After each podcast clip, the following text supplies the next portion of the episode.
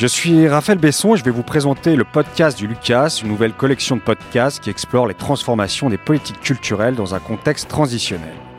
Créé par le Lucas, le laboratoire d'usage culture art société, ce podcast va s'intéresser aux expériences qui tentent de réencastrer les arts et la culture dans la société. On va parler d'art collaboratif, de pratiques artistiques amateurs, de droits culturels, de tiers-lieux culturels, de culture du quotidien, mais aussi d'expériences artistiques hors les murs qui s'inventent dans les hôpitaux, les espaces publics, les écoles, les cantines, les usines, les hôpitaux psychiatriques dans les champs.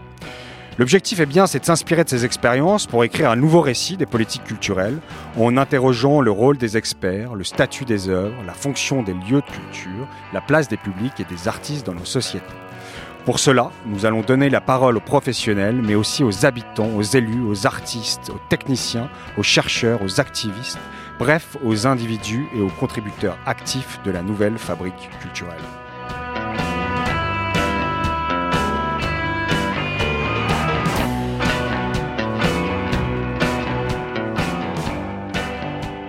Bonjour à tous, dans ce nouveau podcast du Lucas, on va s'intéresser à ce qui fait culture dans les territoires ruraux.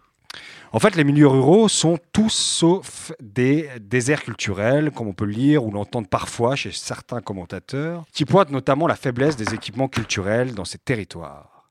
En réalité, il existe dans les territoires ruraux une vraie dynamique culturelle qui est multiple. Elle repose sur la mise en valeur du patrimoine, sur des fêtes populaires, des festivals, des harmonies, mais surtout sur la forte implication des associations, des acteurs culturels locaux et des habitants l'initiative privée a toute sa place dans la fabrique culturelle rurale. Alors récemment, on observe un nouveau phénomène hein, avec dans certains territoires l'installation d'artistes et d'acteurs culturels venus des villes et qui souhaitent changer de mode de vie, mais aussi s'impliquer dans le développement artistique, culturel ou encore écologique de ces territoires ruraux.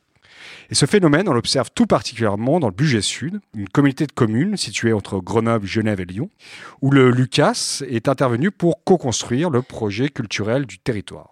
Alors on va écouter différents acteurs du budget sud et on va essayer de discuter et de comprendre cette fabrique culturelle locale avec notre invité Emmanuel Vergès. Bonjour euh, Emmanuel. Bonjour Raphaël. Emmanuel, vous êtes euh, donc euh, co-directeur de l'Observatoire des politiques culturelles et co-auteur d'un ouvrage collectif intitulé Faire culture de pair à pair. Mais avant de discuter plus longuement avec vous, Emmanuel, on va écouter un premier extrait sonore de Maude, coordinatrice du foyer rural de Césarieux, et Blandine, habitante de Césarieux.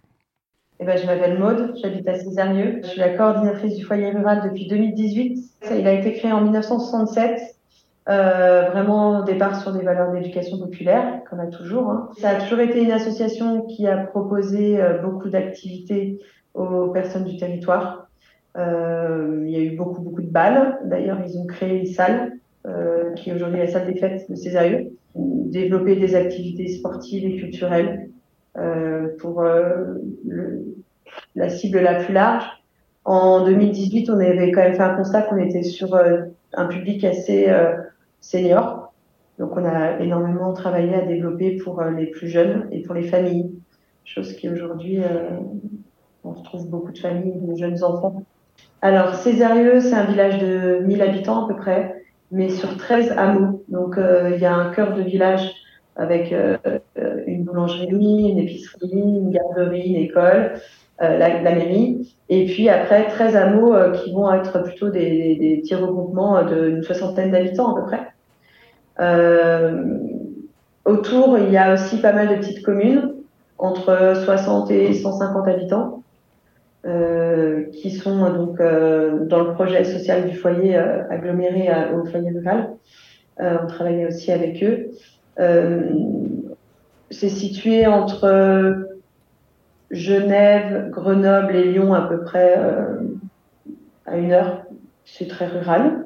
Une chose qui m'a qui m'a marqué en arrivant dans dans ce village, c'est sa configuration, sa construction en fait. C'est un village en rond en gros, euh, le centre du village, euh, il est vraiment autour de l'église. Enfin, il y a tout, tout autour. C'est pas ces villages qu'on traverse par une grande ligne droite. Mmh. On ne connaît pas du centre parce qu'on n'y passe jamais en fait. Je pense qu'historiquement, on est quand même sur un territoire qui est qui a une vie associative très forte. Il y a, on est, il y a beaucoup d'associations hein, sur sur Césarieux et même aux alentours. Ces villages ruraux sont quand même vraiment vraiment portés par les associations.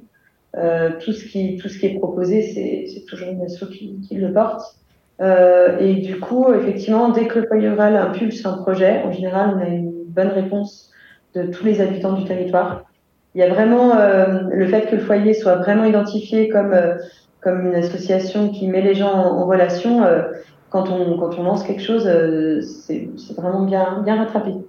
Alors, euh, Blandine, euh, j'habite à Césarieux depuis un an et demi environ, et, euh, et moi je suis venue à Césarieux notamment en raison du rayonnement associatif et, et surtout du foyer rural. donc assez rapidement, j'ai pris part aux activités comme consommatrice des, des activités du, foyer rural, et puis et puis euh, par la suite, euh, j'avais envie aussi d'avoir euh, une, une action vraiment en soutien aux activités. Donc, euh, donc notamment, on a, on a pu mettre en place avec avec Maud et d'autres parents un groupe pour pour travailler sur une programmation de, de spectacles pour les enfants. et donc on est nombreux à vouloir apporter l'art, la culture euh, dans notre euh, dans notre milieu rural. Et puis aussi, euh, l'idée c'est de pouvoir emmener les enfants vers des, des, lieux culturels majeurs comme l'Opéra de Lyon ou euh, d'autres lieux qui, sont vraiment très significatifs en, termes de, diversité culturelle. Le premier spectacle qu'on a programmé a, a, eu lieu en octobre. Ça a été un, vrai succès. Il y, a, vraiment beaucoup de gens qui, sont venus euh, et, on pensait pas que ça aurait si bien fonctionné euh, pour une première tentative.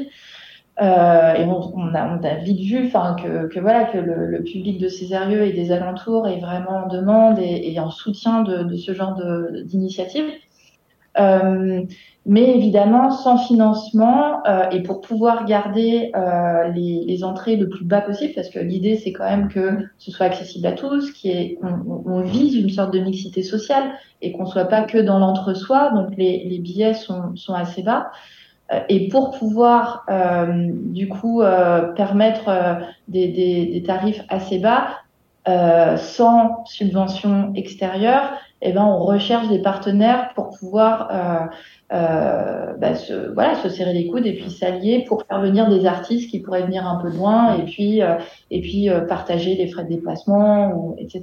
Donc, euh, donc là, on est vraiment dans, dans cette démarche-là de recherche de partenariat avec des acteurs euh, du territoire. Je pense que c'est c'est un village très particulier, Césarieux, et, et, et, clairement le foyer rural a eu un, a eu un rôle à jouer dans cette construction de liens. Euh, euh, enfin, il y a, y a, vraiment, euh, il y a vraiment une sorte de, de communauté en fait. Enfin, on sait que euh, que, que, si on, on, a un souci particulier, on peut très vite euh, avoir du soutien très facilement de différentes personnes qui fassent partie du foyer rural ou pas. Mais euh, c'est c'est un village où les gens se parlent, se soutiennent, euh, vivent ensemble. Il y a vraiment une idée de vivre ensemble très très très forte. Mm.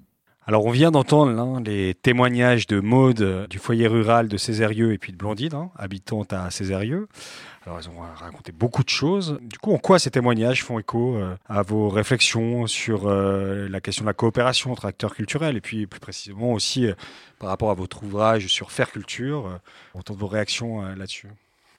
Peut-être deux choses. La, la, première, euh, je trouve toujours intéressant d'arriver, d'essayer de déceler sur un territoire, quel qu'il soit, que ce soit un territoire urbain ou un territoire rural, de comment s'anime, je le prendrai au sens euh, un peu générique du terme, comment s'anime la fonction culturelle du territoire. Et là, dans, sur ce budget là, assez sérieux, c'est le foyer rural. Ça fait partie de ces équipements et de ces dispositifs qui existent depuis de, longues années, qui participent des logiques d'animation culturelle d'un territoire. Dans d'autres territoires, c'est le, le comité des fêtes. Dans d'autres, c'est la salle des fêtes. Dans d'autres, etc.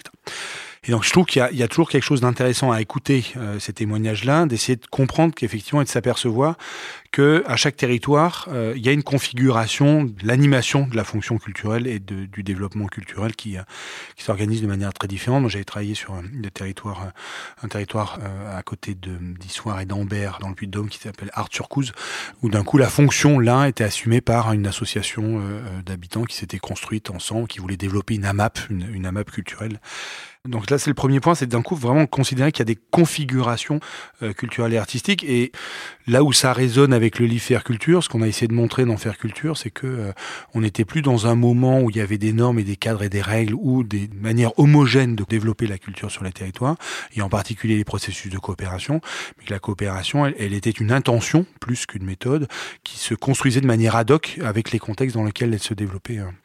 Et euh, ce que les uns et les autres, Elisa Dubé d'un côté, euh, Sarah Loumatch de l'autre, ou euh, euh, Juliette Bonpoint à, à, main d'œuvre dans ces différents territoires, mais construisent des modalités de coopération très différentes par rapport aux forces, aux ressources, aux énergies, aux dynamiques qu'il y a sur un territoire donné.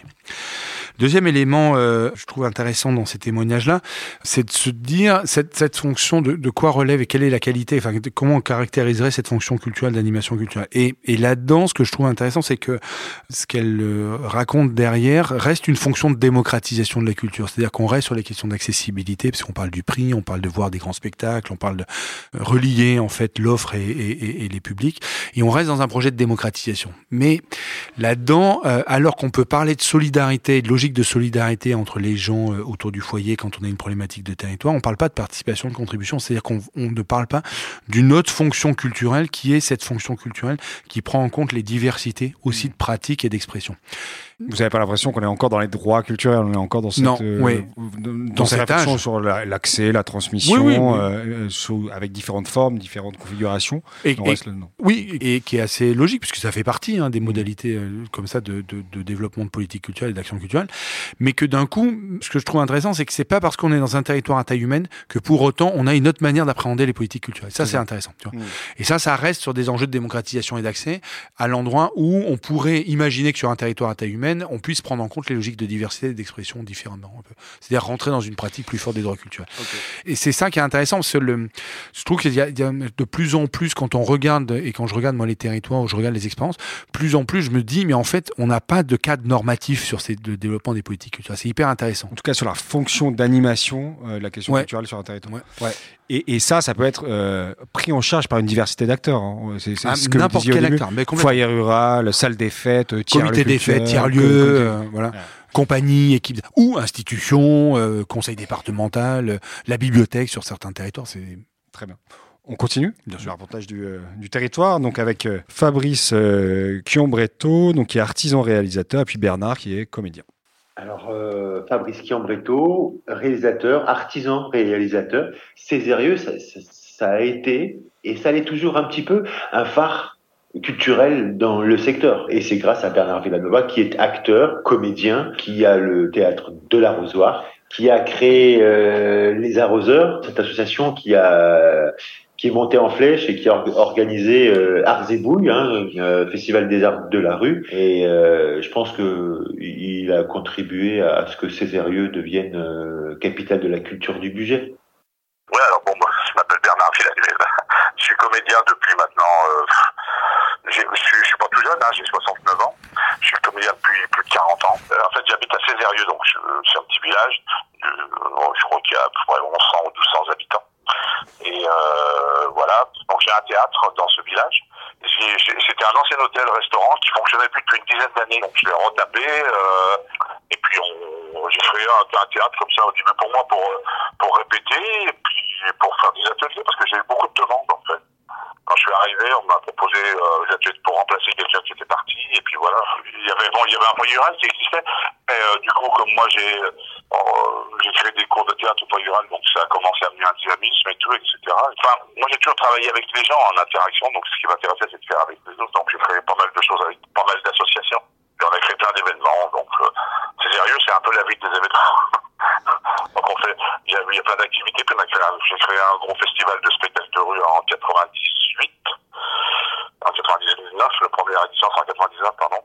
Bah, ce que ça amène, je vous dis, c'est le lien social. Donc, en fait, les gens, bah, il y a beaucoup d'échanges entre la population. Et puis, les désirs de chacun.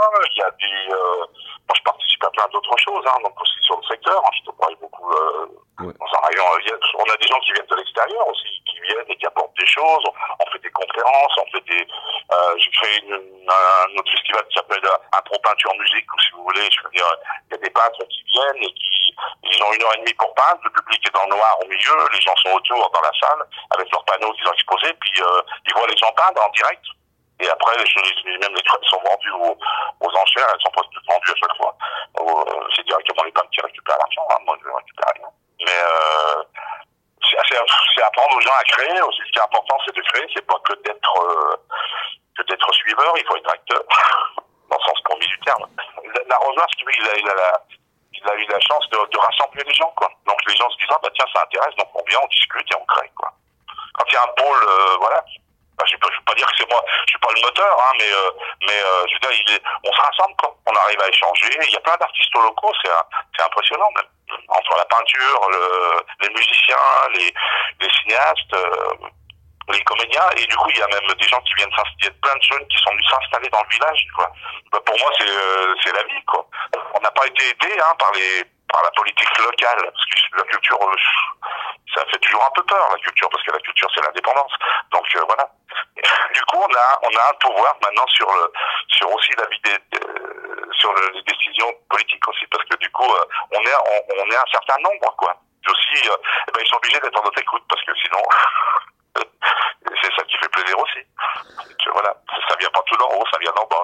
Tout ce qui s'est fait à Cédérieux vient d'en bas, jamais d'en haut. Beaucoup de choses encore, hein. et notamment, bah, ça fait un peu peur la culture. C'est quelque chose qu'on retrouve souvent, d'ailleurs, sur les territoires, comme type de, justement un peu de verbatim. Hein. C'est quelque chose qui est effectivement inquiète, euh, que ce soit la population, les élus. Il y a une forme de distance par rapport à cette question culturelle, euh, notamment parce que peut-être euh, il y a une question d'indépendance derrière, mais en tout cas, on sent qu'il y a, il y a une distance par rapport à la question culturelle.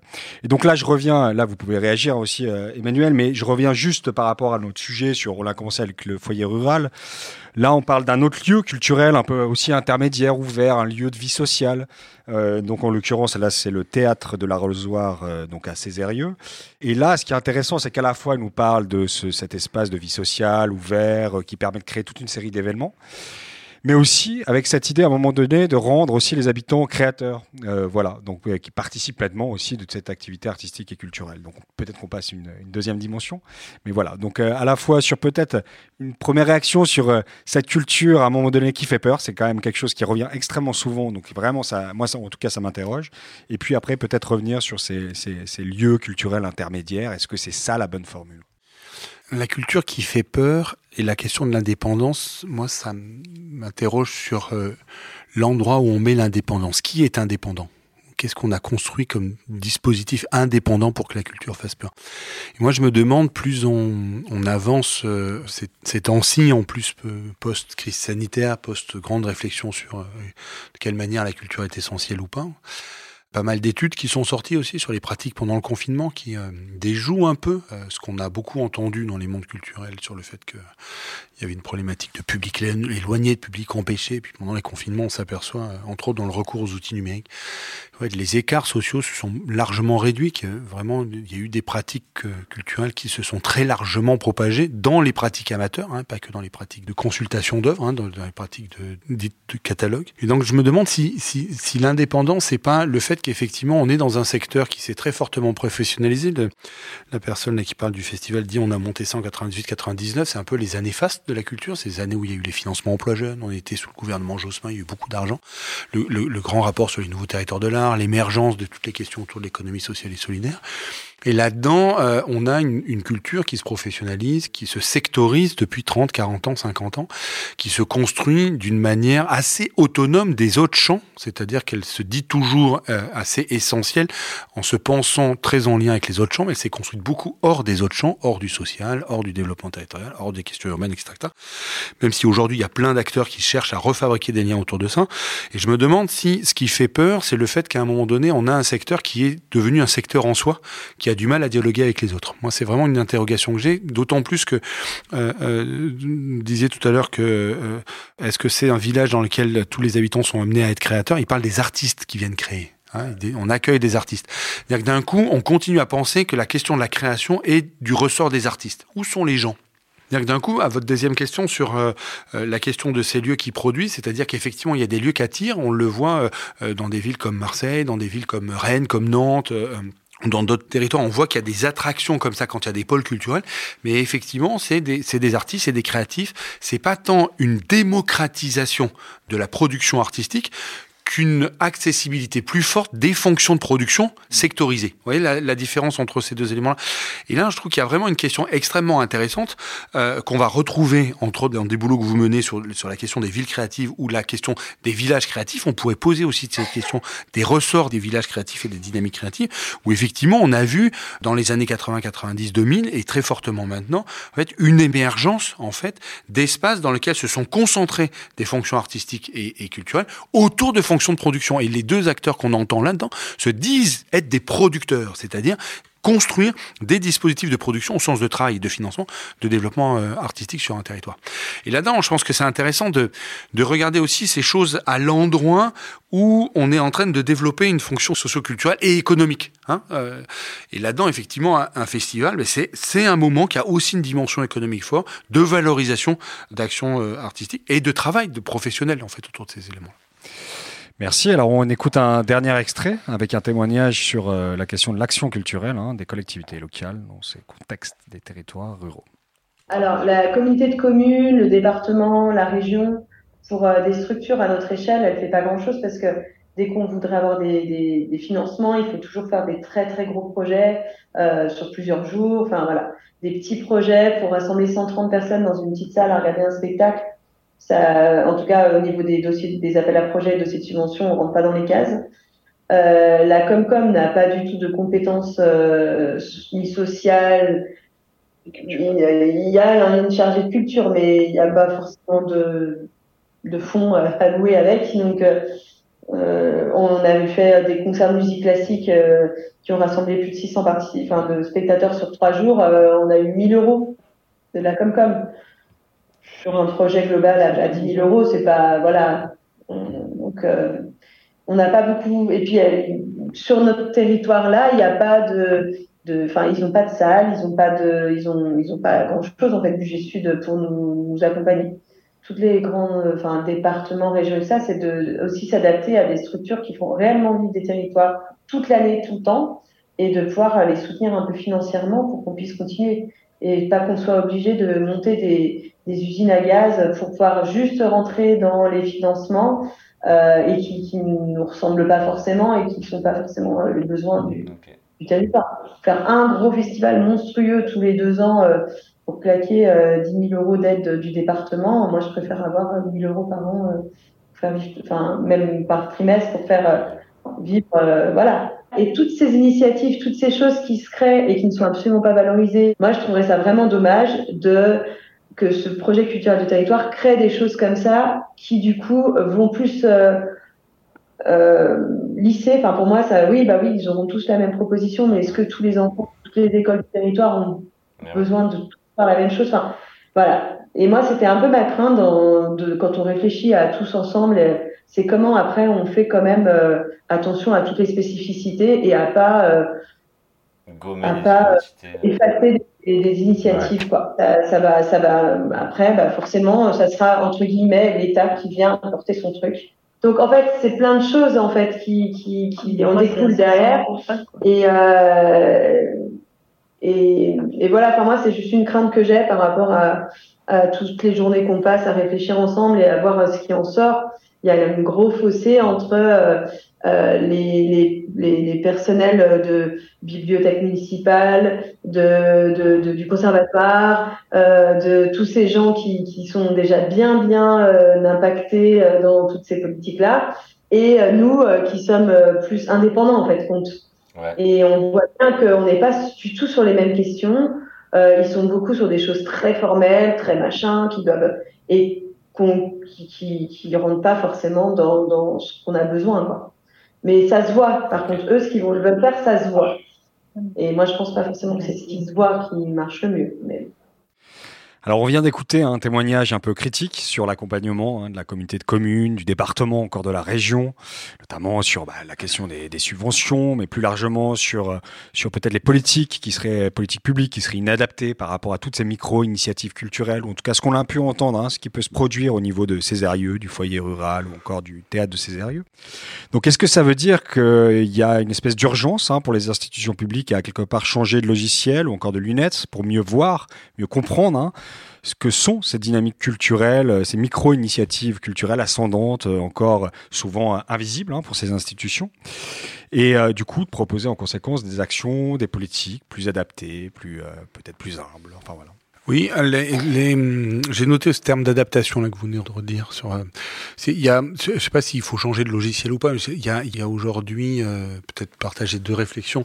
Vraisemblablement une, une nécessaire adaptation du mode d'allocation des financements publics, euh, en prenant en compte l'interlocutrice, parlait la personne interviewée, parlait de, la spécificité ou de la singularité des actions. Effectivement, il y a quelque chose qui serait, à, mon sens, intéressant à, à, à, réfléchir, à questionner, à travailler sur le caractère très singulier des modes d'aide sur un territoire par rapport aux dynamiques que j'évoquais tout à l'heure, à, la spécificité, à la typicité du territoire. Ça voudrait dire envisager de nouveaux critères d'évaluation euh, Non, pas de critères d'évaluation, mais une manière d'aborder différemment la réallocation des financements publics. Et, et là-dedans, on peut prendre comme appui aujourd'hui la loi 3DS, qui, euh, hmm. entre autres la loi de la diversification, qui fait en sorte qu'on essaie de penser une manière très spécifique liée au territoire et liée aux compétences ou au développement ou aux logiques euh, intrinsèques qui vont se développer euh, différemment en fonction des territoires pour pouvoir financer des, des, actions.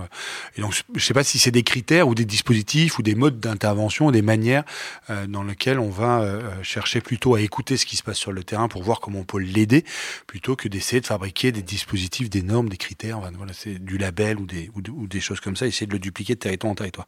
Et je trouve qu'effectivement, là, toute la réflexion qu'il y a eu aujourd'hui et tous les débats qu'il y a eu au Sénat et au Parlement sur la loi 3DS, elles sont intéressantes sur cette question-là.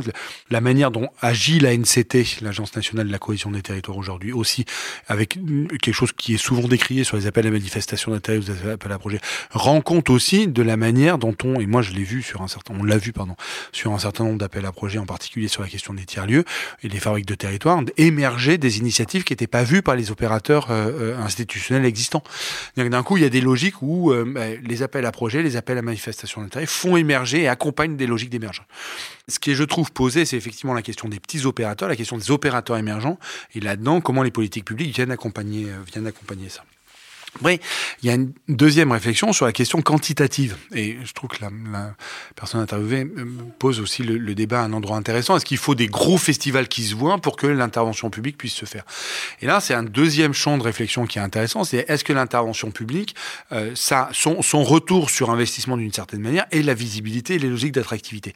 Et là, peut-être, on peut questionner dans la conduite des politiques culturelles si les politiques culturelles viennent servir des logiques d'attractivité territoriale. Et donc doivent rendre visible, en fait des actions qui vont au-delà euh, des populations et du territoire donné, permettre euh, de positionner un territoire sur euh, la carte des intérêts et des destinations. par exemple, on l'a beaucoup vu en adossant des politiques culturelles, des politiques touristiques ou des politiques culturelles et des politiques de développement économique et d'attractivité.